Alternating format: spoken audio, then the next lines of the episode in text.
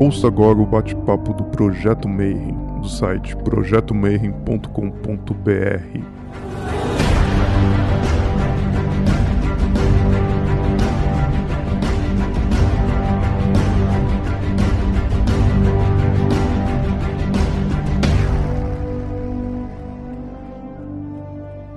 bom dia para quem é de bom dia, boa noite para quem é da boa noite, boa tarde se você acabou de receber aí a chamada e tá vendo mais um vídeo do Bate-Papo Mayhem. E o Rodrigo já tá mandando aqui a boa. Não esquece de dar like no canal, seguir, a gente tá quase chegando em 10k e aí a gente vai poder fazer live, tem uns negócios do YouTube, tudo umas coisa youtuber gente grande, né? Para você que tá aí no futuro, a gente continua em casa. Quem pode tá ficando, quem não pode tá tomando tomando cuidado. Então a gente vai continuar fazendo esse simpósio virtual e chamando os palestrantes para bater papo sobre todos os assuntos possíveis imaginários de hermetismo, espiritualidade e tal. E hoje eu vou trazer um convidado bem bacana, que muita gente pediu para escutar um pouquinho da história do espiritismo, né, Allan Kardec e tal. Então, antes de mais nada, boa noite, Felipe. Como é que você está, grande? Alegre demais de estar com vocês aqui. É uma honra, é um prazer a gente conversar sobre espiritismo. Então, mas antes da gente começar com, o bate-papo, a entrevista, as perguntas e tal, o pessoal sempre pergunta para você contar um pouquinho de como é que é a tua jornada. Então, né, como é que você chegou aqui? E por que que você escolheu o espiritismo, né? Não, não banda candomblé. Por que que você foi para esse lado, né? Como é que foi a tua jornada? Gente, mais uma vez, alegria imensa estar aqui no projeto Mar, conversando aí com com o Marcelo, então, a minha jornada eh, ainda está se trilhando, né? Eu atualmente estou muito aberto a muita coisa, mas vou contar, né? Uh, o meu histórico no Espiritismo. Então, eu sou Felipe Quaresma, eu tenho 24 anos, sou de Belo Horizonte, né, Minas Gerais. Eu nasci em família de pai e mãe espírita. Então, meus pais se conheceram na doutrina espírita. E desde que eu entendo por gente, a minha mãe é evangelizadora infantil e meu pai é expositor espírita. E, inclusive, meu pai, na juventude dele, ele, quando ouviu falar de espiritismo e começou a, a correr atrás, na, na busca, né, de conhecimento, ele adquiriu vários livros. E aqui em casa, a gente tem livro aí na estante de de cabala, de ocultismo também.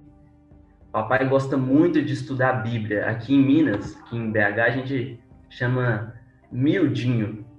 É um estudo onde a gente busca destrinchar o evangelho, fazer ampliar uma lupa ali cada palavra e fazer um miudinho ali. A gente chama é, emege, estudo minucioso do evangelho de Jesus. Então ele tem muito livro disso também. Tem livro de psicologia, e principalmente livro espírita, né? Livro do Chico Xavier, do Divaldo Franco, os livros das editoras espíritas. E aí, desde pequeno, todo domingo de manhã, é, foi até meus 22 anos, agora eu tô com 24, eu frequentei a mesma casa espírita, que fica localizada na região bem pobre e periférica aqui de BH.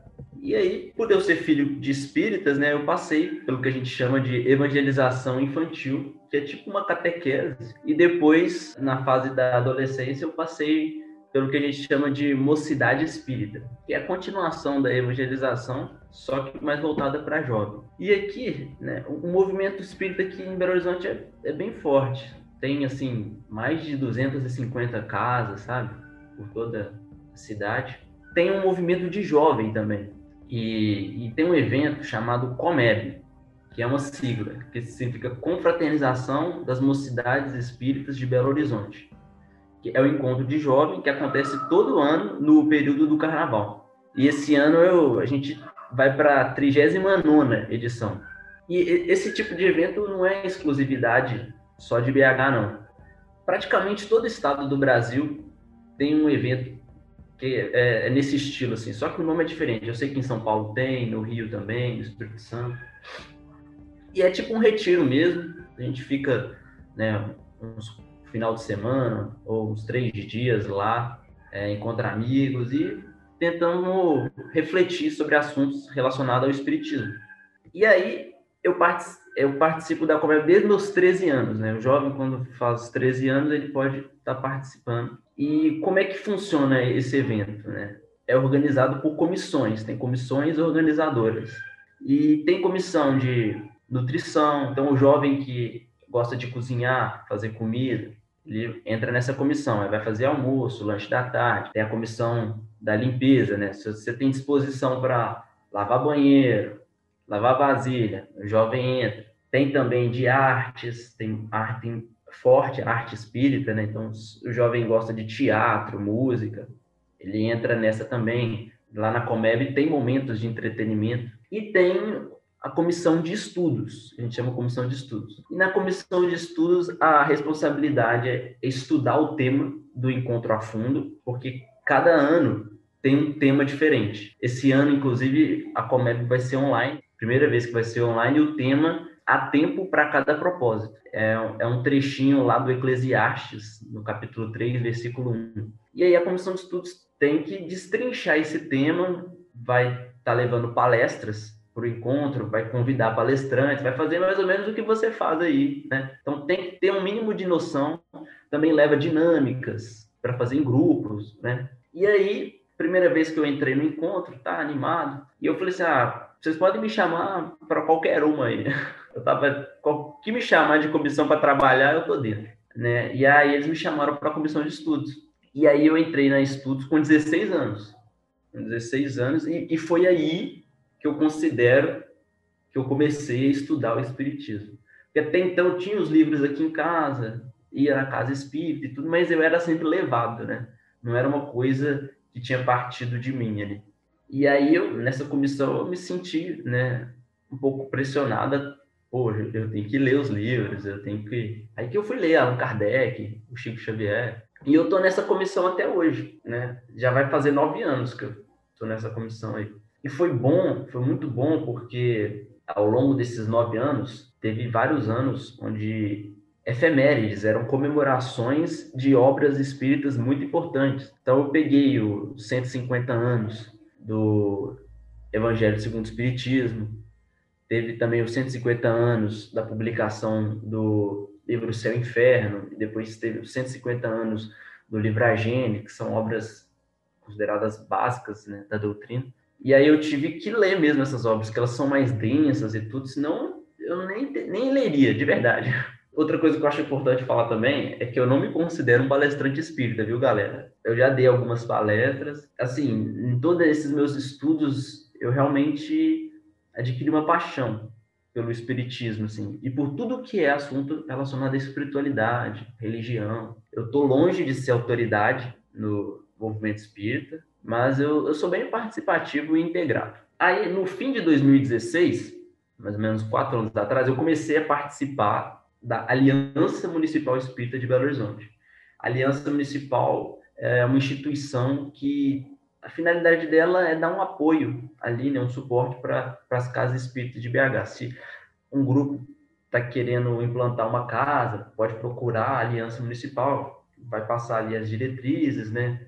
Tem, é, tiver alguma dificuldade, reunião de estudo, tem equipes lá para isso sei lá, às vezes a casa espírita está querendo implantar uma evangelização infantil, começar um trabalho com criança, aí tem a área voltada para é, departamento de infância e juventude. Tem também, às vezes a casa quer implantar uma reunião mediúnica, quer começar mesmo ali os contatos com os espíritos, pode procurar, que lá tem um departamento responsável por isso, para dando as instruções, né? E aí eu comecei a participar nessa Aliança Municipal em 2016.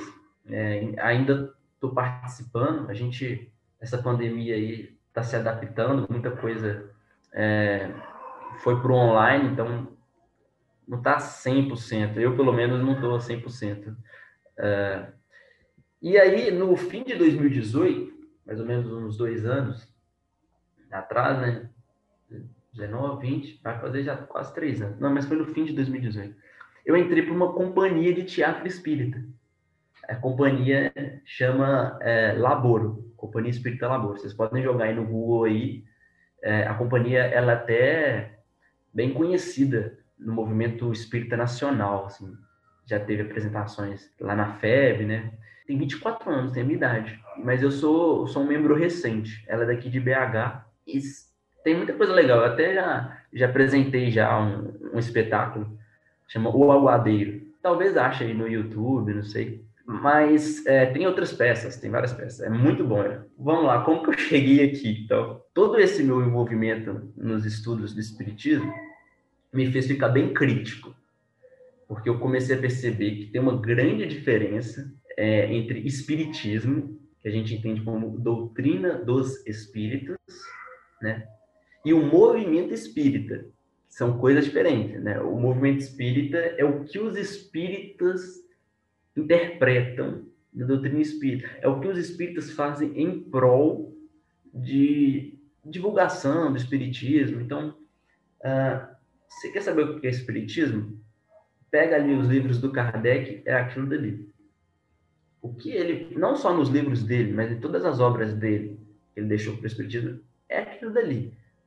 Então, agora, a partir do momento que a gente começa a fundar casas espíritas, a colocar regras, a, a se manifestar politicamente ou escrever livros e tudo, aí a gente já está fazendo um movimento espírita, que não tem problema, não tem problema nenhum. O movimento espírita faz parte da coisa. Só que tem movimentos espíritas que não é, estariam tão alinhados assim com a proposta original, mas não tem problema. Isso é, já está dentro do planejamento assim das coisas. E eu fiquei bem incomodado, quando eu ficando crítico, né?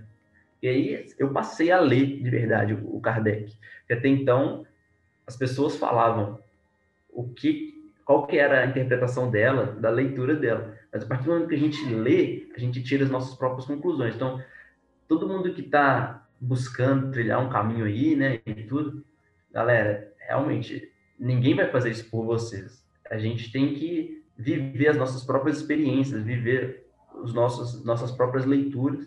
E aí eu comecei a ver incoerências, né? Eu fiquei incomodado porque eu, eu vi que o movimento espírita estava se tornando fechadinho, estava ficando muito sectário, sabe? E principalmente estava se constituindo uma religião, uma religião forte, assim, sabe? Para poder estar tá disputando mesmo com outras. E se a gente vai lendo Kardec, a gente percebe que essa não é a proposta original. O Espiritismo é para ser uma filosofia. O lado filosófico dele é muito forte. E, e, e também para ser uma ciência investigativa, que vai buscar entender ali o outro, o outro plano, como é que é as comunicações. Então é mais nisso. Não é tanto o lado religioso, não. O lado religioso também faz parte. Né? O que, que a gente entende como sentido de religião? Religião da gente se conectar com o Criador, né, com Deus e tudo. Só que não existe regrinha para isso. Cada um vai se conectar com Deus de uma maneira. E eu, eu tava vendo isso, sabe? O espiritismo, o movimento espírita, estava se tornando uma religião que não estava dialogando, não estava aberta a outras filosofias, a outras religiões. E, cara, eu acho muito legal a Umbanda, curto também o candomblé. Eu ficava tentando. Aí o que, que, acontece? Eu falei assim: não, eu tenho que sair um pouco dessa caixinha, que é o movimento espírita. Isso já tem mais ou menos uns dois anos. Eu saí dessa caixinha e aí eu despertei minha curiosidade, danei a, a ler vários sites, ver vídeos, e eu acabei caindo no canal do Conhecimento da Humanidade, do Bruno e do Léo, né? Cara, que é, eles são muito massas. E aí eu vi um vídeo do Marcelo sendo entrevistado, falando sobre astrologia. Na hora que ele falou, tipo, abriu assim a minha mente, tá? Falou de ocultismo, de hermetismo. O hermetismo é impressionante, o tanto de pontos em comum que eu vejo com o espiritismo. A filosofia hermetista é fora de sério. E aí eu falei, não, Marcelo é foda. Eu vi no Conhecimento da Humanidade que você você tinha a mãe, falei assim, deixa eu ir atrás desse cara. Aí eu entrei no Teoria da Conspiração, né, no site, e acabei conhecendo o Projeto Mayhem, já me inscrevi lá no Catarse, lá na, na revista, né, recebi algumas, e já, isso já tem mais ou menos oito meses. E aí, nesses oito meses, assistindo também os entrevistados aqui pelo Zoom e, e eu querendo, né, querendo trocar ideia com a galera sobre outras coisas. Aí eu passei também a ser mais interativo na internet, né, em alguns grupos de Facebook, entrei no grupo de Umbanda, entrei até em grupos espíritas também. E por incrível que pareça, eu colocando o dedo assim é, na ferida dessas questões do movimento espírita, eu fui, puxa, a galera tacou pedrada em mim, fui muito mais bem recebido nos grupos assim de umbanda, de que não era espírito, não era minha, do que os próprios grupos da galera assim, né, onde eu nasci. Mas eu tenho muito bem consolidado, muito bem consolidado comigo os valores do espiritismo. Eu não consigo me ver em um, numa outra religião, numa outra filosofia. Eu consigo ver o espiritismo em todas as outras religiões e filosofias, só que com palavras diferentes. E aí eu, eu também, nessa minha busca aí, nessa jornada, já tem uns oito meses também, eu participo no Reddit, que é uma outra rede social, e eu abri uma, uma comunidade lá, chama R Espiritismo. E eu tento promover esse diálogo. Espíritas, simpatizantes, quem é de outras religiões, ateus. E aí, o que, que aconteceu, né? Eu eu vendo as palestras no, no eu tava sentindo falta de um palestrante espírita. Nossa, cara, não tem tanto ponto em comum, mas até então não vi ninguém lá falando de Kardec mesmo. Já vi gente da Umbanda, gente do Candomblé, é, das várias ordens esotéricas e tudo. Já vi até um falou do cristianismo primitivo, achei muito legal. E aí eu falei, joguei, mandei um e-mail pro Marcelo, falei, Marcelo, cara, eu animo tá participando disso aí, tudo. O cara que eu pensei inicialmente ele falar aqui, ele não pôde, mas é, inclusive, ele me encorajou. Ele falou, não, Felipe, eu confio em você, vai lá, você vai falar melhor, você já conhece o pessoal. Então, eu estou aqui, né? Mas de antemão já quero falar que eu não quero fazer proselitismo, tá? Estou tipo, só com a intenção de divulgar o espiritismo de uma forma que eu entendo, né? Ser mais correta, sem aquele viés religioso, né? É, e aí é isso, né? É legal de entrevistar você para o pessoal ver que às vezes você pega um pessoal que é jovem e que, tipo, desde criança e está se dedicando, então tem coisa para falar. Eu não preciso entrevistar só gente de 70 anos, né? Que às vezes você consegue ter um jovem que tenha uma coisa legal. E eu, tipo, vi a tua apresentação, ela tá muito show.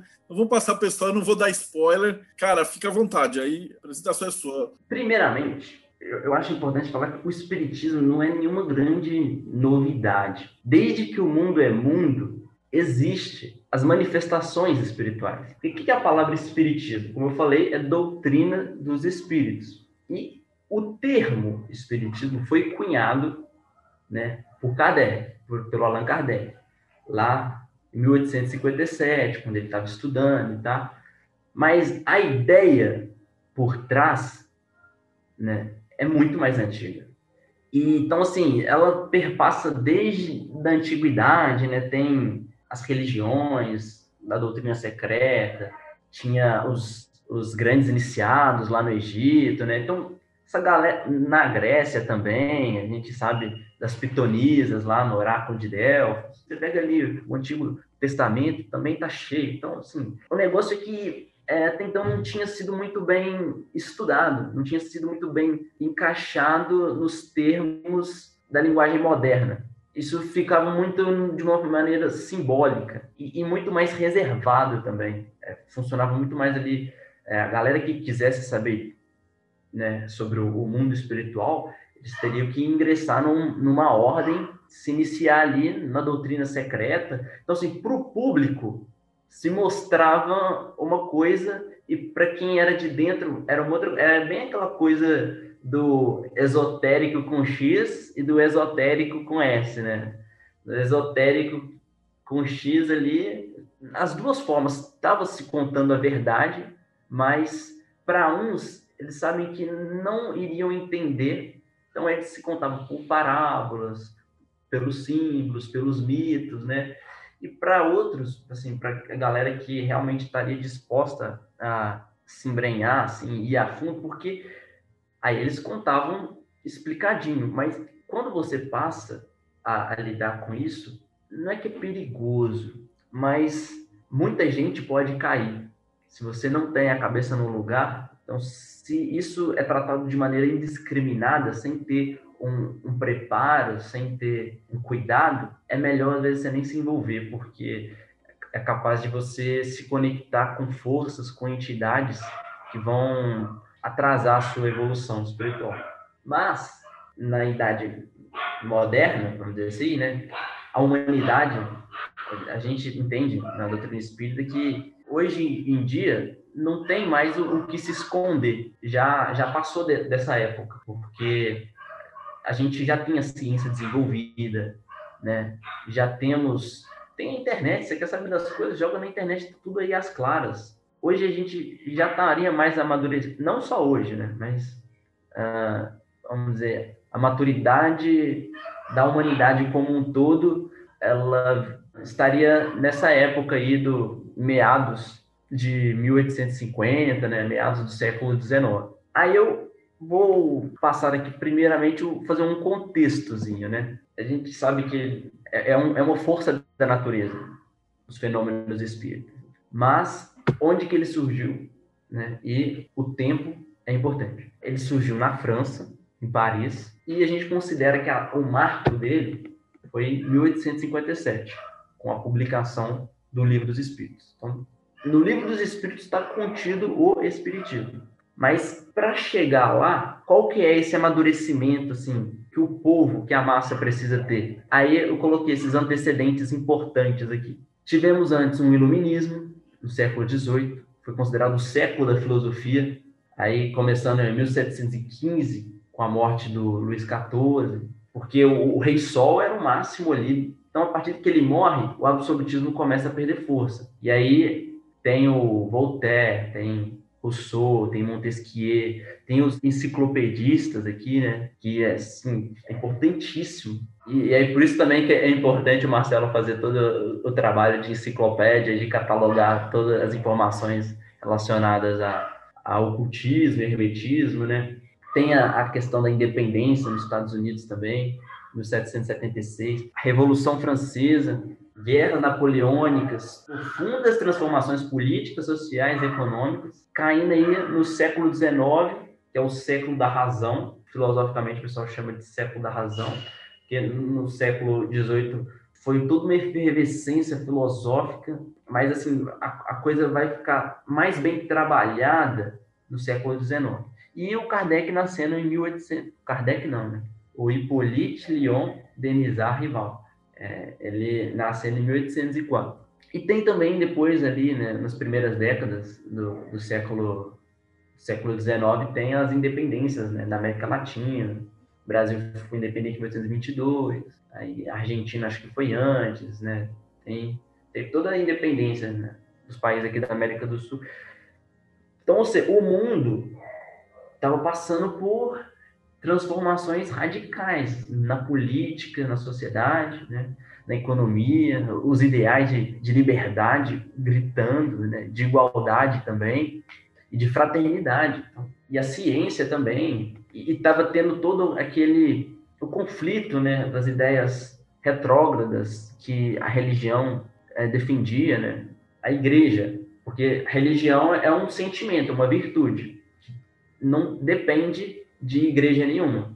E aí eu coloquei aqui para referência bibliográfica um livro chamado Caminho da Luz, é do Emmanuel e do Chico Xavier. Um livro que foi psicografado em 1937. O Chico tinha 27 anos. E esse livro tem capítulos falando desses antecedentes aqui. Porque na doutrina espírita a gente tem a história que estamos no momento de transição. O nosso padrão moral espiritual do mundo, né, da coletividade, tem que evoluir. Sim?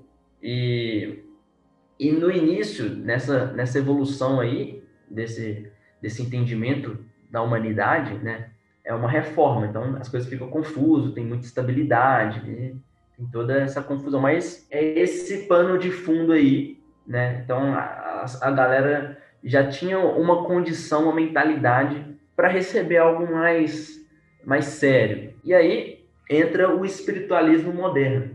O que, que é o espiritualismo moderno? No espiritismo também, a gente fala que as coisas acontecem no tempo certo. Como diz o tema do encontro de carnaval que vai ser esse ano, há tempo para cada propósito. A gente acredita que tem uma espiritualidade por trás de toda a evolução humana.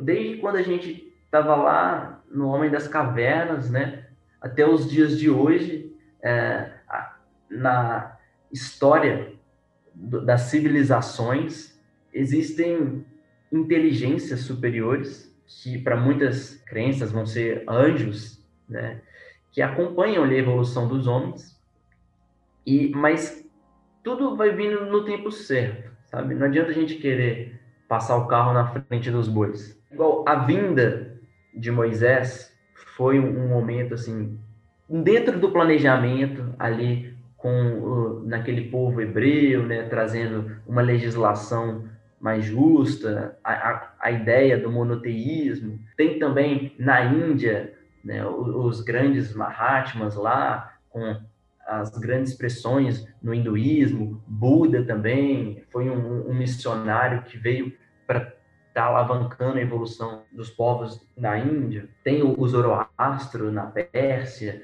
Sócrates, Platão na Grécia. Então, de tempos em tempos vão vindo esses profetas, vão vindo esses grandes homens para aos pouquinhos estarem eh, melhorando as coisas aqui, o ambiente no nosso planeta, né? fazendo a humanidade avançar como um todo. E o Hermes, né, Hermes Trismegisto, com o hermetismo também, né, foi um, uma grande personalidade aí da história. E o próprio Jesus. Jesus na doutrina espírita a gente tem como a grande alma, responsável por governar o planeta.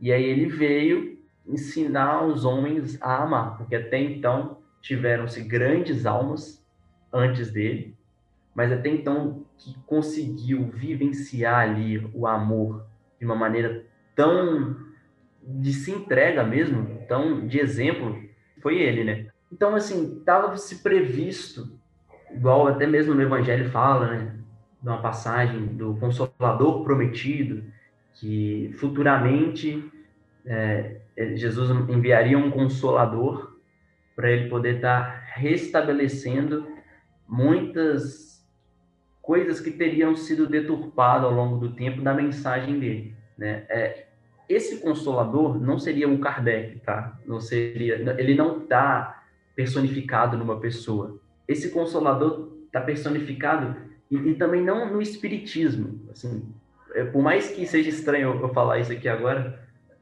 tendo muito espírita que que pensa ah, o consolador prometido é o espiritismo, mas o consolador prometido, vamos dizer, é todo esse momento, é todo mundo que está sendo influenciado pela espiritualidade para buscar a verdade. Então, todo mundo que está nesse caminho está promovendo esse tempo do consolador prometido. E o espiritismo está dentro disso também, a Umbanda está dentro disso também. As coisas estão vindo à tona aí, o, o projeto Mayhem também está dentro, faz parte. Quantas pessoas são consoladas assistindo essas, essas entrevistas aqui? Então, chegou o seu tempo, vamos dizer, de, de ter revelações mais nítidas.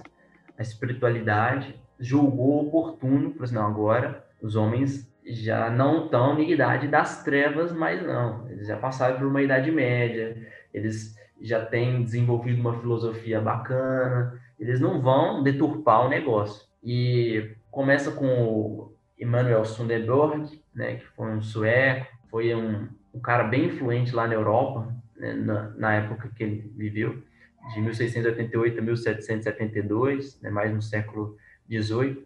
Ele era um grande médium, ele tinha visões, ele escutava espíritos, e ele era muito influente na nobreza, tem o Mesmer também, com toda a teoria do magnetismo animal, que no espiritismo a gente desenvolve no passe, na imposição das mãos, mas isso aí não foi o Mesmer que inventou isso. Jesus, lá na antiguidade, quando ele curava as pessoas, os, os próprios cristãos, os discípulos, na imposição ali das mãos, eles estavam aplicando o magnetismo animal ali, só que eles não sabiam que era essa palavra, tinha outros termos. Cara, a verdade é que todo mundo fala a mesma coisa com palavras diferentes. A gente só tem que estar tá ligado na ideia, entende? E, e, parar de ficar brigando com o outro porque ele não está se referindo àquela ideia da mesma maneira como você se refere. Então, mas o Mesmer, qual que seria a virtude dele? Ele desenvolveu isso numa linguagem mais moderna, né?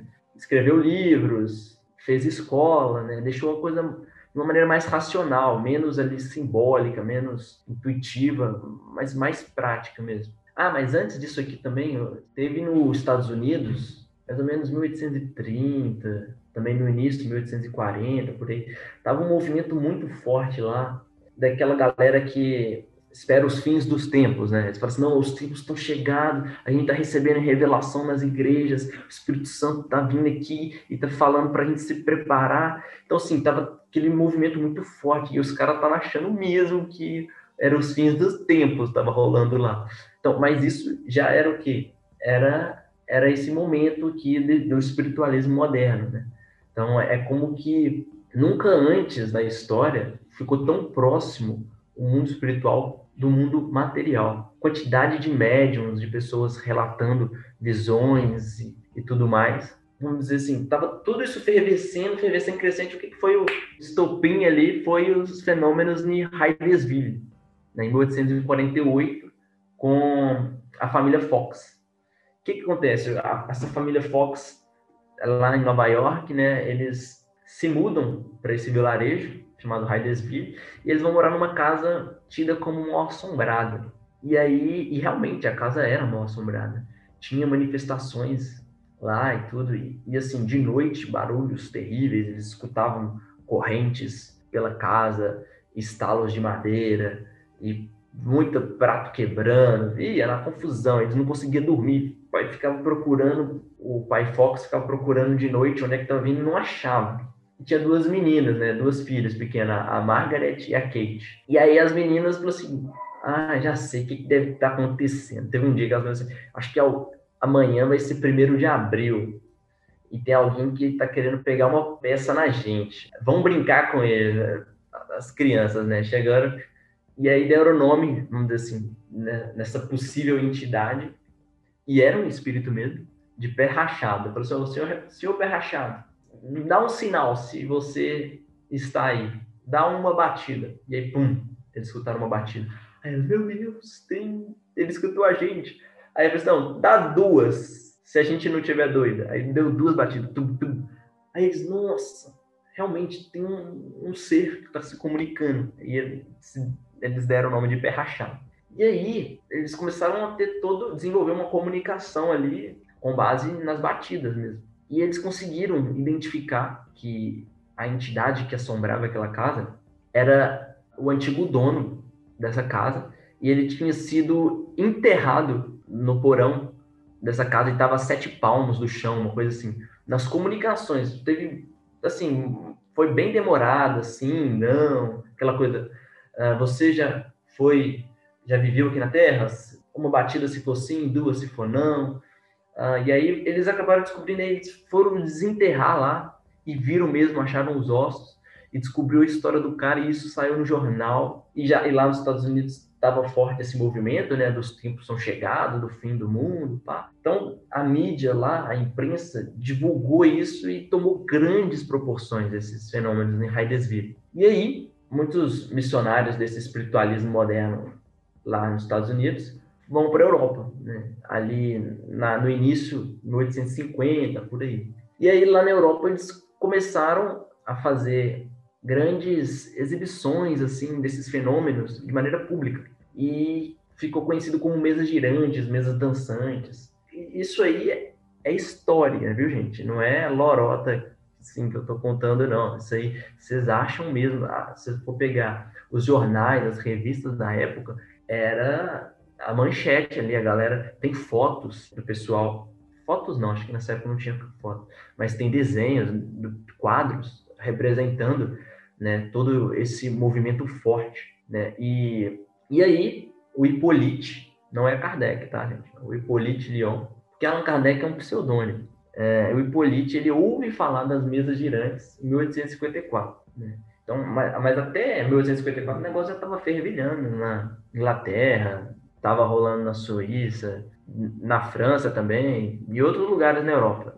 E aí ele, ele decide investigar o fenômeno mediúnico em maio de 1855. Kardec era um cara bem cético, sabe? Ele não era muito religioso, não. É, mas ele era um, um acadêmico, um cara muito racional, tentava entender as coisas e muito preocupado com a educação. E outra coisa, ele tinha conhecimento de magnetismo, participava de, de clubes de magnetistas. Então, inicialmente ele pensou que toda essa coisa das mesas estarem se movimentando sozinho, de ter estalo e tudo mais, ele pensou que era coisa de era efeitos magnéticos. Ele pensou, ah, deve ter alguém aí magneticamente mexendo nisso aí. Mas aí, aí por isso que ele não deu muita bola. Mas aí, depois de 1855, o amigo dele falou, cara, não, as mesas respondem. Aí que ele pensou, peraí, então não é só magnetismo, deve ter uma parada errada, porque não tem como uma mesa ter cérebro para pensar. Tem uma inteligência por trás disso. Aí que ele buscou estudar o um negócio. E aí ele foi numa, numa médium conhecida lá, a senhora Planemaison, e lá ele se convenceu, ele participou, eram até reuniões mais fechadas e tudo. Ele participou e ele falou realmente tem alguma coisa por trás que merece o estudo, porque até então todo mundo estava brincando, levava um negócio divertimento, entretenimento, ninguém, a galera não não levou a sério. E aí ele começou a fazer perguntas, começou a, levar a sério. Em 1857, né, por dois anos depois dos primeiros contatos dele, ele já publica o livro dos Espíritos, 18 de abril de 1857. E essa primeira edição, ela não é a maneira como a gente conhece hoje, não. Ela tem 501 questões. A, a, a edição de hoje tem 1019. Isso tudo que eu falei está num livro do Arthur Conan Doyle, o autor do Sherlock Holmes. Foi mais ou menos no início do século XX que ele escreveu, chama The History of Spiritualism. E ficou traduzido no português como a história do espiritismo. Só que não é espiritismo, é espiritualismo. O termo mais adequado é espiritualismo moderno. Espiritismo, quem cunhou essa palavra a primeira vez foi o Kardec. E ele até no livro dos Espíritos, ele faz questão da introdução, na primeira parte, de explicar que tem a pessoa que é materialista, tem a pessoa que é espiritualista e tem a pessoa que é espírita. E ele fala que, olha, o espiritualismo, todo espírita é espiritualista, não tem como fugir, mas nem todo espiritualista vai ser espírita, porque tem algumas coisas mais específicas. Tem muitos espiritualistas que não acreditam em reencarnação, tem espiritualista que não acredita na ideia de evolução, né? Pensa que ah, você depois pode ser inserido de novo no grande todo. Então tem, tem muitas vertentes espiritualistas e o espiritismo tem algumas especificidades, né? Então por isso que é, o, termo mais correto é tratar como espiritualismo moderno mesmo. É mais ou menos esse plano de fundo. E aí, agora a gente vai conhecer o Hippolyte Rivaio. É, Hippolyte Lyon Denisard Rivaio. Ele nasceu 3 de outubro de 1804, em Lyon, na França. E a família dele, orientação católica, ele estudou num famoso instituto de pedagogia, pedagogo famoso também, o Henri Pestalozzi, em Verdun. Quem é da área da educação é, aprende sobre o Pestalozzi. E era bem famoso mesmo, era um castelo de Verdun. E o, e o Pestalozzi, ele tinha uma didática diferente. Ele, os alunos dele, a galera aprendia junto, os mais velhos com os mais novos, os mais velhos como inspiração para os mais novos, e ele buscava um conceito assim de desenvolver o todo, tanto desenvolver ali a proatividade do aluno, da, dos meninos realizarem, quanto a teoria também, e quanto o sentimento. Então ele buscava trabalhar cabeça, mãos e coração. É a grande, vamos dizer assim, pedagogia dele. E assim, muitos nobres enviavam os seus filhos para estudar nesse instituto e pagavam caro para estar estudando. E a família deles falou: não, como é o, é o que a gente tem de, de melhor na educação aqui na Europa, vou te mandar para lá. E lá na Suíça tem um detalhe que é um país protestante e ele é a família católica. Então ele sofreu certo bullying por ele ter uma religião diferente e, e ser da França, da França essencialmente católica também. Então ele já começou a sofrer esses dramas assim de intolerância religiosa. Ele via que tinha muito mal entendidos, muitas brigas desnecessárias. E ele muito entusiasta das ciências humanas, né? Ele já buscava alguma solução, alguma coisa para buscar unir as religiões. O pessoal está falando a mesma língua ali, mas enfim, ele saiu lá de Verdun, jovenzinho, se torna um pedagogo e ele passa a trabalhar em Paris. Se você pesquisar sobre Hippolyte Lyon Denisard, Rivaio, você vai ver que ele foi um importante pensador né, da educação francesa. Ele era escritor, tradutor, tra traduziu muitas obras do alemão para a França e tudo. Aí eu até peguei aqui alguns, algumas obras dele, o Hippolyte como pedagogo, né? Aí, ó, como professor Rivaio, ele escreveu diversos livros pedagógicos, né? 1824, curso prático, teoria aritmética. 1828, o cara, 24 anos, já. ele já estava propondo um plano melhoria da instrução pública e foi coroado pela Academia Real lá de desse distrito lá de Arras. Em 1831 escreve gramática francesa clássica. Também escreveu qual o sistema de estudo mais consentâneo com as necessidades da época, manual dos exames para os títulos de capacidade, soluções racionais, questões, problemas de aritmética e geometria, é, catecismo gramatical da língua francesa, programa dos cursos ordinários de química, física, astronomia, fisiologia. Foi um cara voltado da academia, se preocupava ali com o ensino, né? O que, que os meninos estavam aprendendo nas escolas, e ele queria democratização do ensino. Ele queria, pô, quanto mais gente na escola, ele dava aula de graça para muita gente, né? Antes dele se envolver com questões de espiritismo e tudo, ele se dedicou a isso. E aí, e também ele conhecia sobre magnetismo, ele, tava, ele era um homem de ciência, ele tava, participava das sociedades científicas né, da época e tudo. E uma outra coisa que é, é, importante falar dele também, né, é que tinha família católica, mas ele não era assim de, de ir na igreja e tudo. Inclusive, ele teve alguns desentendimentos com a igreja, porque a igreja é, atrapalhava nos ensinos dele.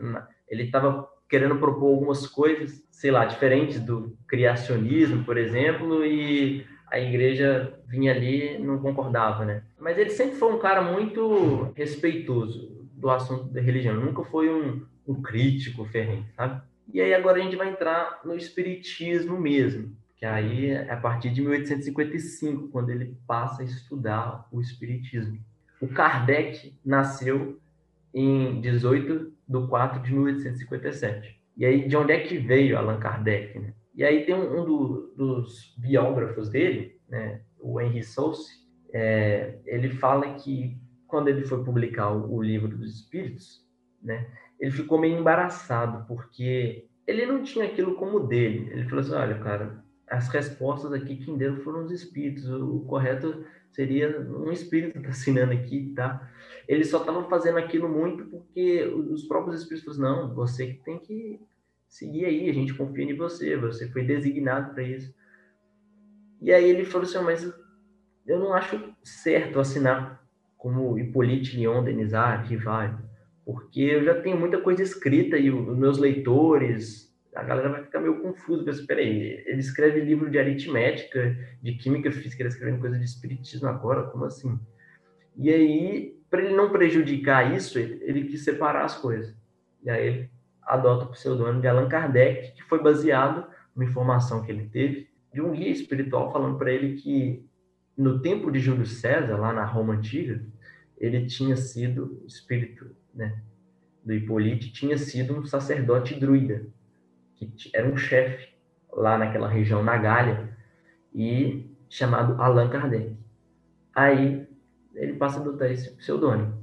E aí tá, vamos entrar o que é o espiritismo o Kardec definiu assim no livro que chama O que é o Espiritismo. Já, ele cara é tão didático que já deixa bem claro o que, que é a coisa. E já no preâmbulo, bem no início, ele fala assim, ó, você abrir o livro só para saber o que, que é, já vou te dar a resposta aqui no início. Se você não quiser ler o restante, não precisa ler, não. E aí já dá a resposta do início, mas ao longo do livro ele desenvolve. Ele fala, o Espiritismo é, ao mesmo tempo, uma ciência de observação e uma doutrina filosófica. Como ciência prática, ele consiste nas relações que se estabelecem entre nós e os espíritos. Como filosofia compreende todas as consequências morais que dimanam dessas mesmas relações. Podemos defini-lo assim: o espiritismo é uma ciência que trata da natureza, origem e destino dos espíritos, bem como de suas relações com o mundo corporal. Geral, ele tinha na cabeça dele o espiritismo como uma ciência. A verdade é essa. E qual que é o objeto de estudo dessa ciência? Toda ciência tem um objeto de estudo, né? O objeto de, de estudo é as manifestações dos espíritos. Igual, sei lá, microbiologista, ele vai precisar de um microscópio ali para poder estudar o mundo ali dos micróbios e tudo mais, né? O objeto de estudo é aqueles micróbios ali. Ele vai ficar tentando entender, pô, qual que a natureza disso, tá?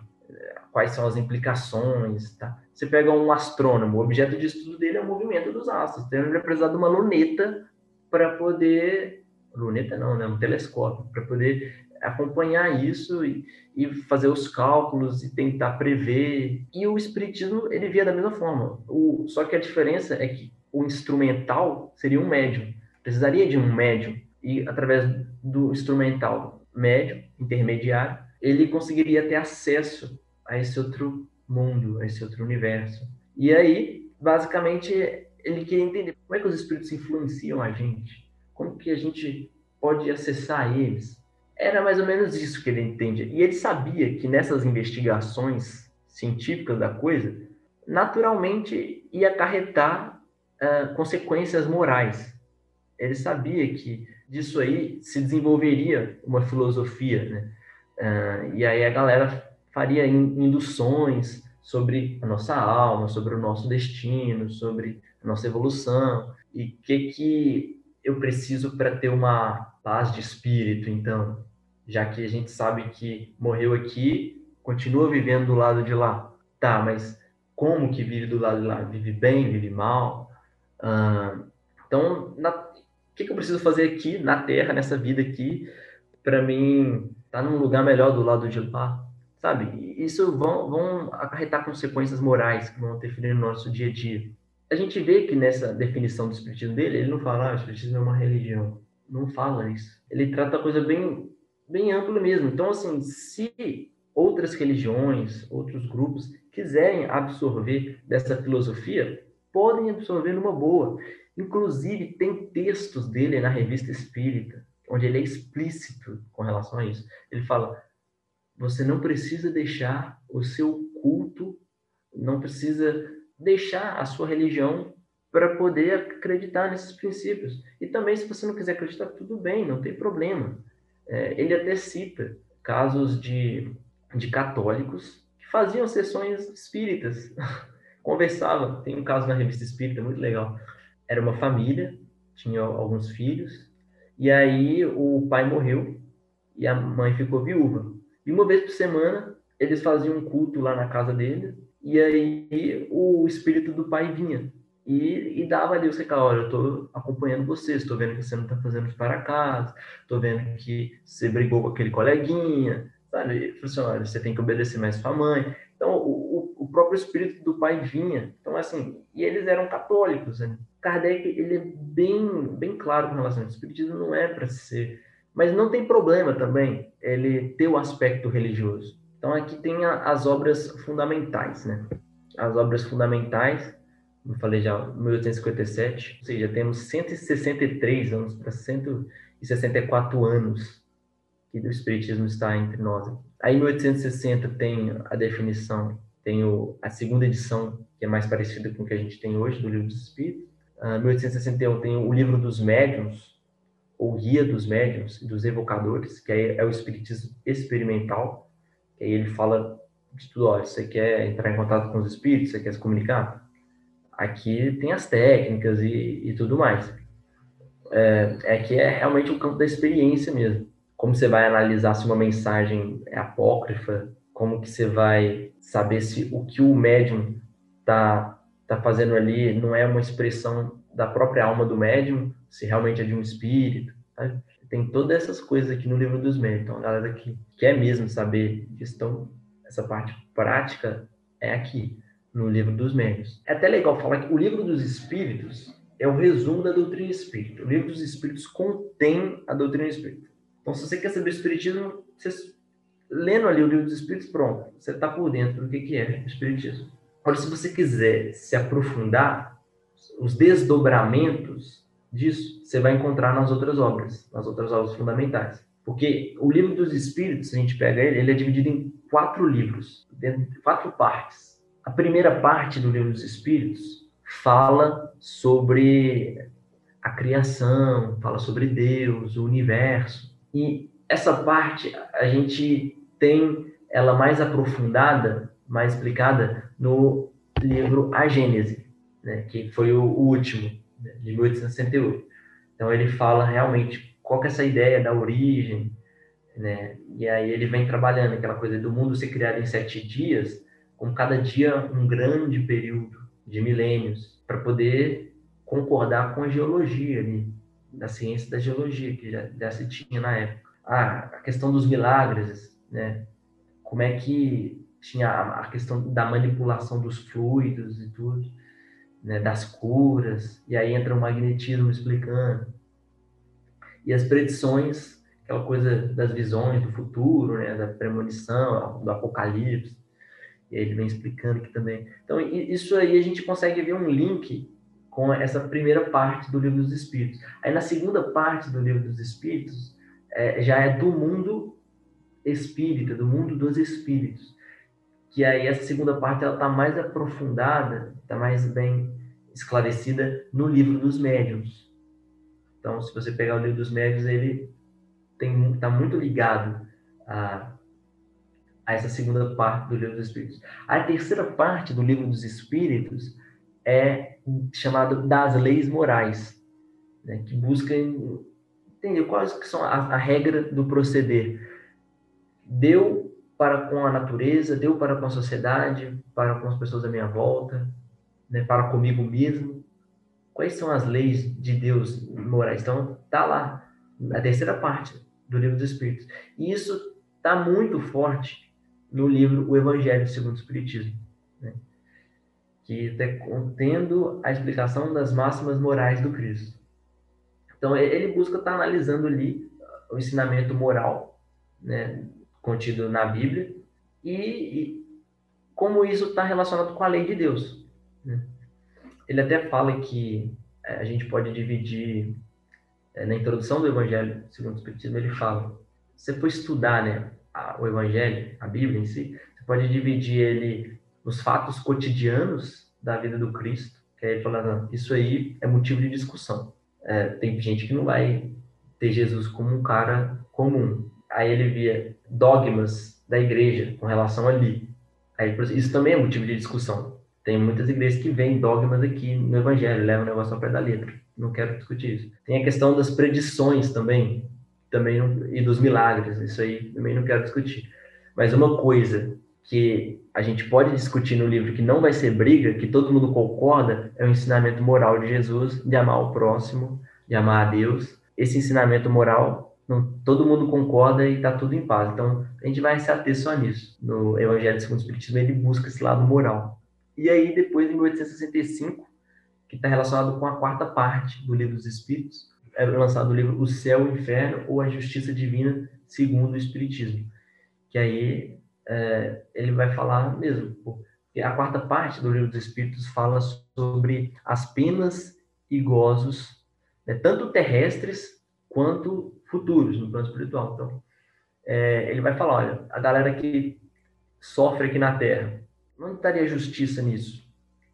Ah, a galera que tem a vida mó boa aqui na Terra, não sofre nada, só vive no gozo. Onde que está a justiça disso? Aí, essa história de céu, você morrer, você vai para o céu, você vai para o inferno, onde que está isso? A justiça nisso. Então, ele vai, vai ter, trazer todo um código penal, vamos dizer assim, com relação a, a isso. Né? Vai destrinchar. É isso, as obras fundamentais. Mas, eu quero destacar também que né, em todo o período do desenvolvimento do espiritismo, né, então desde maio de 1855, quando ele começou a levar o negócio a sério, foi até março de 1869, quando o Kardec desencarnou. Então ele teve 14 anos, e em 14 anos, cara foi muito produtivo, impressionante. Ele escreveu muitos livros, foi muito ativo. É, tem a, a, revista Espírita, né, que é chamada Jornal de Estudos Psicológicos. Tem, foram 12 volumes, né, porque era lançada mensal. No final do ano, eles reuniam os 12 volumes mensais e condensava num volume de livro. Então tem 12 volumes. São 136 meses, né? De janeiro de 1858 até abril de 1869.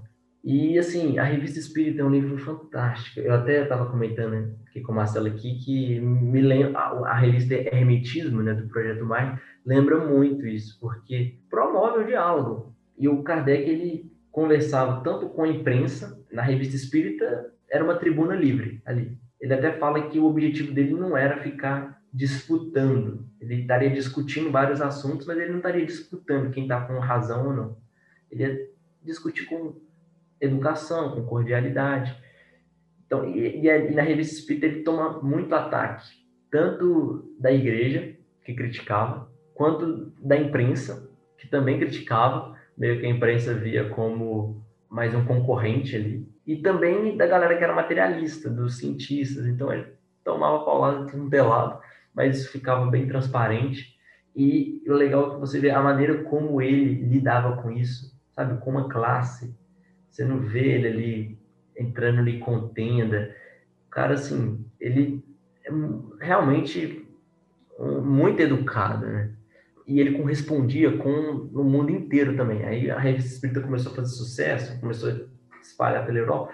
Aí a galera mandava muita coisa para ele, muita coisa mesmo. A gente da Rússia, da Inglaterra, da Itália, da Alemanha, tinha gente até do Brasil que correspondia com ele. Então, foi muito sucesso e foi muito importante, porque ali, com a revista espírita, ia surgindo temas, e aí ele via a necessidade de estar estudando mais a fundo, e aí ele desenvolvia os livros, né? Aqueles livros das obras fundamentais, é um trabalho finalizado, bonitinho, organizado, mas toda a elaboração, a discussão e tudo, estava aqui, ó, ao longo da revista espírita, ao longo desses 136 meses que passou aí, das discussões. Então, é, isso aqui que fermentava e lá ele organizava, quando ele jogava nas, nos livros, quando ele escrevia os livros mesmo ali bonitinho. Então, é, é fantástico a revista espírita. E, e até muito espírita acaba fazendo um movimento espírita.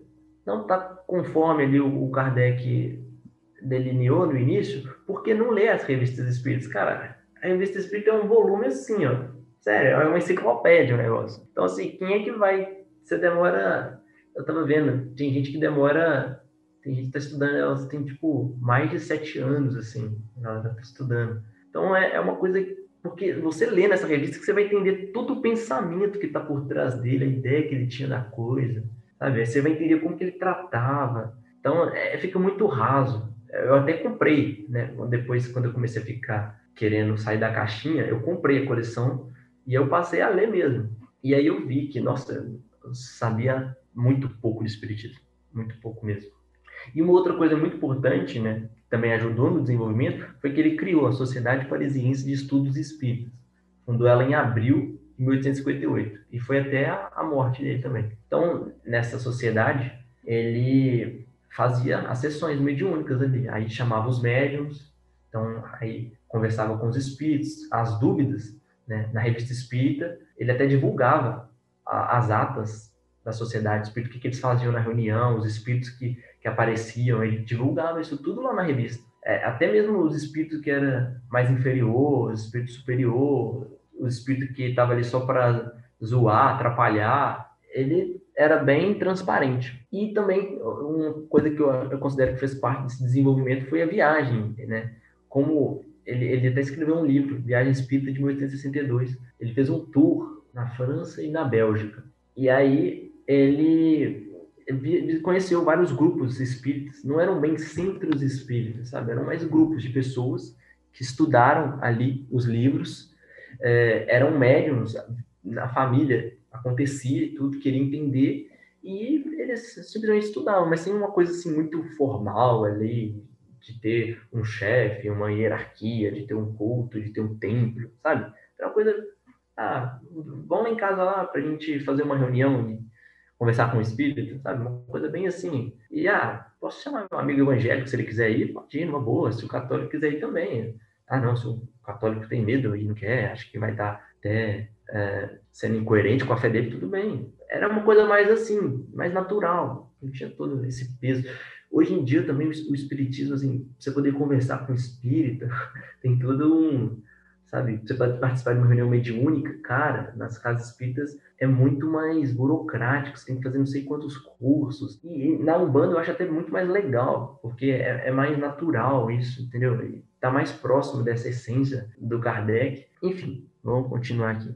Personagens importantes do espiritismo lá na Europa. Eu destaco aqui a, a esposa dele, a Gabrielle Boudet, ela foi professora e, cara, ela segurou as pontas, porque quando ele desencarnou, meio que pegou o movimento espírita de surpresa. E aí, ela ficou 14 anos viúva. Se ela não tivesse segurado as pontas, assim, depois que ele desencarnou, o negócio desandou. Muita coisa desandou. Mas se ela não tivesse, ia desandar muito mais. Tem o Camille Flammarion, que era um jovem, era um médium, e ele era um astrônomo. Foi até bem famoso, assim, lá na França, como astrônomo, não como espírito, sabe?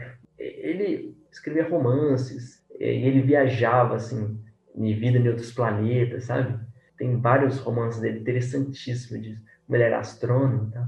Então ele trouxe muito esse lado, assim, da, da pluralidade dos mundos habitados. E o Camille Flammarion também foi muito importante no livro A Gênese, né? Para estar tá falando o processo de formação da Terra, dos mundos e tudo, aquela coisa de criação mesmo. Então, ele tinha um conhecimento, então ele era um médium mais apto a, a ter um espírito ali para estar tá dando as, as comunicações em relação a esses assuntos mais técnicos, mais científicos. Assim. Um outro cara que eu tenho que destacar é o Leon Denis, é, foi um importante filósofo e palestrante espírita. Ele conviveu pouco com Kardec, mas rapidamente, assim que ele teve acesso aos livros, ele pegou ali é, a ideia e ele nasceu assim, a família dele era pobre, pai dele era pedreiro, a mãe dele dona de casa, ele filho único e ele não fez faculdade nem nada, sempre trabalhou normal assim, mas ele era autodidata, ele o dinheirinho que sobrava, ele ajudava com as despesas de casa, sobrava pouco o que sobrava ele comprava livro e lia. E assim, cara, inteligentíssimo, sério, super inteligente. Você tem que. Tem, eu tô até com um livro dele aqui, ó. Esse livro aqui, ó. Chama Depois da Morte. Esse livro, gente, é fantástico. Fala sobre toda essa história aí, né? Do, dos, vamos dizer assim, da, desses fenômenos ao longo da, da história humana. É um livro sério, muito bom. Depois da Morte. Vale a pena. E um outro cara que eu cito aqui é o Gabriel Delane, ele já escreveu mais livros ligados à, à pesquisa. Ele era um engenheiro, ele reuniu vários casos e várias provas e, e fazia pesquisas para comprovar mesmo ali a existência de espíritas, manifestações, ele documentava, ele era um cara mais técnico, assim. E tem o Ernesto Bozano também, que foi, um, foi italiano, todos os outros foram lá da França. O Bozano, ele já foi, assim, também um pesquisador, inclusive defendia, foi um precursor da parapsicologia, né? Então, citaria esses nomes aí na Europa, importante o movimento espírita. E todos eles espíritas, né? E aí, como que o negócio chegou no Brasil, cara? Gente, é uma coisa de louco. O negócio nasceu lá na França. E hoje em dia, lá é muito pouco. Lá não tem quase nada de espiritismo. O espiritismo praticamente morreu lá. E aqui no Brasil, o negócio floresceu de um jeito que é o maior país espírita do mundo. E, e só de ter uma ideia, ficou tão forte que o espiritismo que tem hoje lá na França é graças aos brasileiros. Os brasileiros saíram daqui e foi para lá para fortalecer. Então, assim, o espiritismo aqui no Brasil tomou uma proporção e assim, tem também toda uma história explicando por que, que isso acontece, tá? Tem todo um, um, imaginário do Brasil. A gente não teria esse um materialismo tão forte, sabe? Mas aí eu vou, vou tratar aqui do, de como que o Espiritismo já estava aqui no Brasil na época do Kardec. Ah, aí tem um artigo da Revista Espírita, de julho de 64. Você pega a Revista Espírita de julho de 64. Kardec ele foi informado, lá na França, que um jornal do Rio de Janeiro, chamado Jornal do Comércio, estava falando de Espiritismo. Aí ele teve acesso ao trecho desse jornal do Rio de Janeiro. O Rio de Janeiro era a capital, era a época do Império, é importante lembrar isso, do segundo reinado de Dom Pedro I, Dom Pedro II. E o Rio de Janeiro tinha muita ligação com a França, muita ligação. Então, é muito que corria lá na França e a galera buscava saber. Então, teve esse jornal e aí era um correspondente do Jornal do Comércio que estava na França e estava falando, olha, o que eu estou vendo aqui? Estou vendo que a galera faz muita é, reunião para ver mesa girando, tem muitos fenômenos espíritos acontecendo aqui, tá? O negócio está bombando. Então ele estava falando essas coisas. Aí o Kardec pega e comenta isso na revista Espírita. E aí, em outras palavras, é, é, é, isso aí, né? O correspondente no Rio de Janeiro, ele, ele descreve uma sessão espírita de caráter pouco sério, estava mais voltado ao entretenimento mesmo. Era um negócio funcionava num teatro, sabe? Era cobrado ali. Então, não tem muito o que a gente entende de uma prática mais correta do espiritismo. E aí ele fala de como é que estava evoluindo as mesas girantes lá. Ele se mostra crer na realidade espiritual, mas ele tem dificuldade de compreender a teoria do espiritismo. E aí ele coloca assim, né? Esta invasão geral, além de produzir uma viva impressão, tem altíssima importância. Então ele, ele tinha isso como importante. É necessário, pois, sem precipitação nem ideias preconcebidas, verificar os fenômenos com boa fé, até que venham a ser explicados, o que será feito um dia, se a Deus aprouver revelar-nos a natureza desse agente misterioso. O correspondente manda a informação para o Jornal do Comércio lá no Rio, 23 de setembro de 1863, era Crônicas de Paris. Só que já tinha o livro dos médios, né? O livro dos médios, o livro dos espíritos, só que esse correspondente não estava muito por dentro do, dos livros do Kardec. Então, aí o Kardec comenta isso na Revista Espírita. Ele fala aí na Revista Espírita de julho de 64. É, Esta ciência não disse tudo e ainda nos resta muito a aprender, mas disse o bastante para ser estabelecida em bases fundamentais e para se saber que esses fenômenos não saem da ordem dos fatos naturais. Eles foram qualificados como sobrenaturais e maravilhosos por falta de conhecimento da lei que os rege, assim como aconteceu com a maioria dos fenômenos da natureza. Dando a conhecer essa lei, o Espiritismo restringe o círculo do maravilhoso em vez de ampliá-lo. Constatamos com satisfação que a ideia espírita faz sensíveis progressos no Rio de Janeiro, onde conta com numerosos representantes fervorosos e devotados. A pequena brochura, O Espiritismo em sua expressão mais simples, publicada em português, não contribuiu pouco para lhe espalhar os verdadeiros princípios da doutrina. Então já tinha livro espírita circulando no Rio de Janeiro em 1864. Esse livro, O Espiritismo na Expressão Mais Simples, foi um, foi um livro que Kardec escreveu também, mais didático, né? E ele fala isso, olha, não tem nada de sobrenatural no espiritismo. As coisas são perfeitamente compreensíveis. A gente pode estar estudando o negócio aqui.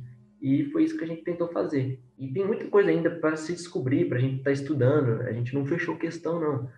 Mas, vamos dizer, a base da coisa já está mais explicadinho. Tem um outro artigo na Revista Espírita, no ano seguinte, novembro de 1865, intitulado Espiritismo no Brasil. E aí, o Kardec, lá na França, tinha sido informado que teve um jornal na Bahia que tinha traduzido um outro artigo lá na França que criticava o espiritismo. O Brasil, ele pegava as coisas que aconteciam em Paris, traduzia para o português para o pessoal ter acesso às informações. E aí, esse jornal lá na Bahia fez isso. Pegou um artigo de um, de um jornal lá da França, lá de Paris, que falava mal do espiritismo. E traduziu, falou assim, ó, lá na Europa tá tendo negócio de espiritismo. E traduziu falando mal. E aí o Kardec ficou sabendo disso. E ele ficou sabendo também que espíritas brasileiros lá da Bahia, quando viram isso no jornal, lá na Bahia, espera assim, aí, isso aqui tá errado. E aí os próprios espíritas entraram em contato com o jornal na Bahia, falaram assim, não, pode se retratar aí. E aí o Kardec ficou sabendo disso, e ele teve acesso a, a toda essa retratação. E aí, em 1865, em Salvador, tem esse cara aqui, o Olímpio Teles de Menezes, funda o Grupo Familiar do Espiritismo. É, é tido como a primeira casa espírita do Brasil, é, foi lá na Bahia. E, e depois ele vai orientar a primeira sessão espírita, eu coloquei até entre colchetes, kardecista, registrada nos Anais do Espiritismo, no Brasil, 17 de 9 de 65. Por que kardecista? Porque já tinha manifestações espíritas né, com os negros, e várias outras pessoas teve também. Só que assim, nos moldes como Kardec fez, era a primeira vez, né? Aquela coisa de ficar na mesa, de conversar com o espírito numa linguagem mais formal e tudo, né? E aí, esse pessoal lá de Salvador, ele, em julho de 1869, eles começam a publicar uma revista espírita chamada O Eco de Além Túmulo, sobre o, a mesma o Teles de Menezes, né? E aí depois, mais tarde, em 1873, fundou em Salvador a Associação Espírita Brasileira, que era a continuação do grupo familiar do Espiritismo, e depois chamou o Grupo Santa Teresa de Jesus. Então começou o Espiritismo assim de fundar casa mesmo lá em Salvador. Mas é importante falar também que no Rio de Janeiro fundou uma casa espírita lá em 1873 chamada Sociedade de Estudos Espiríticos, Grupo Confúcio. Confúcio, lá da China, né? Aquelas filosofias que tinham ó, o, o, estatuto deles devia seguir princípios e formalidades expostos em O Livro dos Espíritos e em O Livro dos Médios. E outra coisa que eles faziam é receituar o gratuito de homeopatia e aplicação de pastas aos necessitados. E uma outra coisa muito legal que esse grupo essa Casa Espírita no Rio fez foi traduzir obras do francês de Kardec para a língua portuguesa. E esse grupo, Confúcio, né, depois ele se desfez, mas é, ele, vamos dizer assim, as raízes da Federação Espírita, da FEB, tá nele. E aí foi isso, né? O grupo ele se extinguiu, mas ele deu nome a um outro grupo né, chamado Sociedade de Estudos Espírita, Deus, Cristo e Caridade. Esse cara aqui, o Bittencourt Sampaio, ele, ele é bem importante no espiritismo no Brasil também. Uh, mas aí depois, o que começou a rolar? Teve dissidência, porque teve divergências ideológicas. Algumas pessoas estão querendo levar o espiritismo mais para o lado científico só, no lado mais frio. Não estava querendo misturar com religião, essa coisa mística, não. E outro já gostava mais do lado de associar o espiritismo com cristianismo, de uma pegada mais mística. E aí teve esses, nesse grupo né, da Sociedade de Estudos, lá no Rio de Janeiro, teve esse problema. E, e de novo, assim, nesse inicinho aí, não estava muito bem consolidado. Aí começou a publicar uma revista espírita no Rio de Janeiro. Lá na Bahia já estava tendo revista espírita, o Eco de Além Túmulo, né? Só que era na Bahia em 1869, estava rolando lá já a revista. E aí no Rio começou em 83. Aí essa revista chama Reformador. Tem até hoje. A FEB todo mês lança essa revista O Reformador. E foi por esse cara aqui, né? Augusto Elias da Silva. E aí daqui, o pessoal que estava envolvido nos trabalhos da revista O Reformador, que tinha alguns remanescentes lá do grupo Confúcio, né? Mas que estava ainda meio separado por causa das dissidências, eles se organizaram mais e fundaram a FEB, Federação Espírita Brasileira, em 1884, no ano seguinte. E ela é a mais importante e influente organização representativa do espiritismo no Brasil e em quase todos os países. Ela não faz parte, vamos dizer assim, do Conselho Espírita Internacional, mas ela tem um peso muito forte. O que acontece na FEB influencia o que acontece em vários outros países. Só que a FEB estava tendo muita dificuldade em conciliar, porque tinha muitos espíritas que não estavam concordando de levar o espiritismo para o lado mais religioso. E outros não estavam concordando levar o espiritismo só para a ciência. E tinha outros que estavam querendo trabalhar também conceitos de teosofia, conceitos mais ocultistas mesmo, porque nessa época aí estava focando o ocultismo, né? Eles foram até contemporâneos, o, o Eliphas Levi, o Kardec e o Eliphas Levi foram contemporâneos um dos outros, mas nessa época que já também tinha a Blavatsky, né? Teve outros mestres ocultistas, aí, então aí alguns espíritos não estavam querendo muito misturar com isso. E aí tava uma confusão, tava legal, mas foi o Bezerra de Menezes, que é outro nome super importante no espiritismo aqui no Brasil, Bezerra de Menezes, que ele, no Rio de Janeiro, ele era um político muito querido. Foi um vereador lá, foi deputado também. Assim, muito querido. O povo adorava ele. E aí ele, quando ele teve acesso aos livros, né, porque o pessoal lá do grupo Confúcio, eles traduziram os livros do Kardec para o português. Quando ele leu o livro dos Espíritos, o Evangelho, na hora ele falou assim, não, ele era católico, né? Cara, é isso aqui, é isso aqui que eu quero. E aí ele, num discurso até assim, para muita gente, em público, ele se declarou espírita. E aí, isso na época foi, poxa, um absurdo, né? O cara quebrou os protocolos ali, um país católico, tá? E ele era um homem de muito peso, tinha muito respeito. E aí, em 89, ele foi eleito presidente da FEB. Como ele gostou do espiritismo, quis saber mais, a galera já deu um jeito de botar ele como presidente. E aí, ele, como presidente, ele conseguiu acalmar os ânimos ali e, e colocar ordem na casa, né? Ele até oficializou para o então presidente da República, Marechal Deodoro da Fonseca, é, em defesa dos direitos da liberdade dos espíritos contra certos artigos do Código Penal Brasileiro de 1890. Tinha muito preconceito com o espiritismo, práticas de macumba, né? Macumba carioca, tá? E aí ele conseguiu dar uma, uma legitimidade para essas práticas, porque ele tinha muito respeito. Né? E ele era um cara muito doce, um cara muito bom. E aí foi isso que aconteceu né, no espiritismo no Brasil. E aí aqui agora eu quero fazer destaque duas coisas.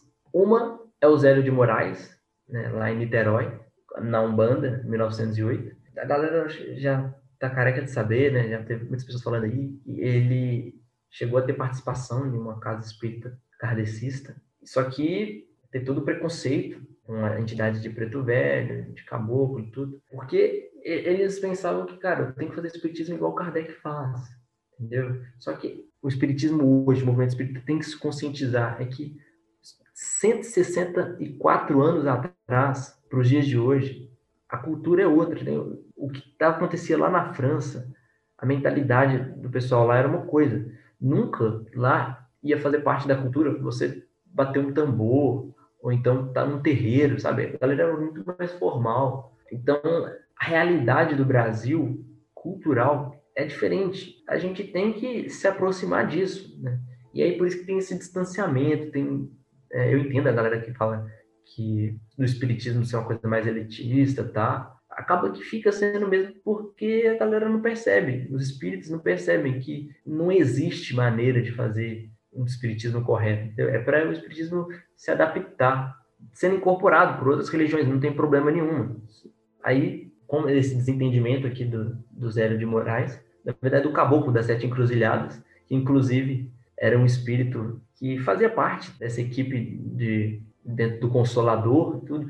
Então eles é, encaminharam aí uma nova vertente que eu acho fantástica. E a gente sabe que é uma banda bem próxima mesmo do kardecismo. E eu, eu, vejo também ela é bem criticada, né, por outras vertentes, assim, por isso, assim, já vi gente falando, ah, eles não reconhecem as raízes negras e tudo, mas a gente tem que entender que não tem essa coisa, sabe, de certo e errado. O importante é a religião colaborar para a melhora do ser humano. Simples assim. Não se ela faz melhor para você, ótimo. E um outro cara que tem que falar é o Chico Xavier, que nasce em 1910 na cidadezinha de Pedro Leopoldo.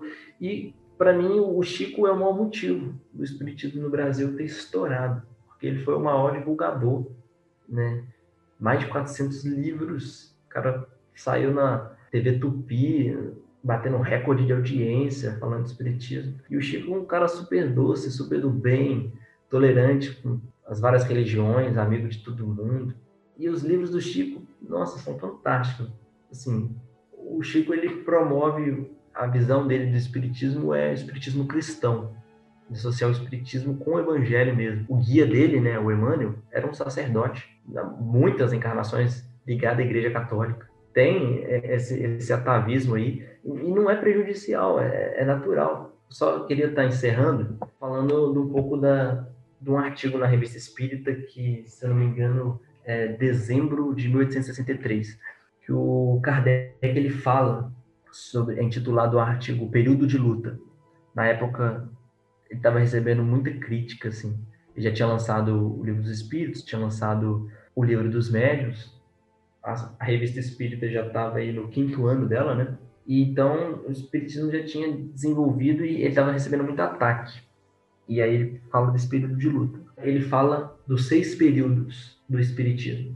Ele fala que o primeiro período foi o da curiosidade, que foi mesmo ali aquela coisa da, das mesas girantes, dos fenômenos lá em Heidesville, foi só mesmo para é, despertar a atenção do pessoal, para curiosidade. Depois ele fala teve um período filosófico, que é da galera que buscou entender, estudar, investigar e criar um, uma teoria filosófica em cima de todo aquele objeto de estudo das manifestações. E depois, ele fala que já tinha passado por isso, e depois era o momento da luta, o momento de sofrer os ataques ali dos adversários, porque passa a incomodar.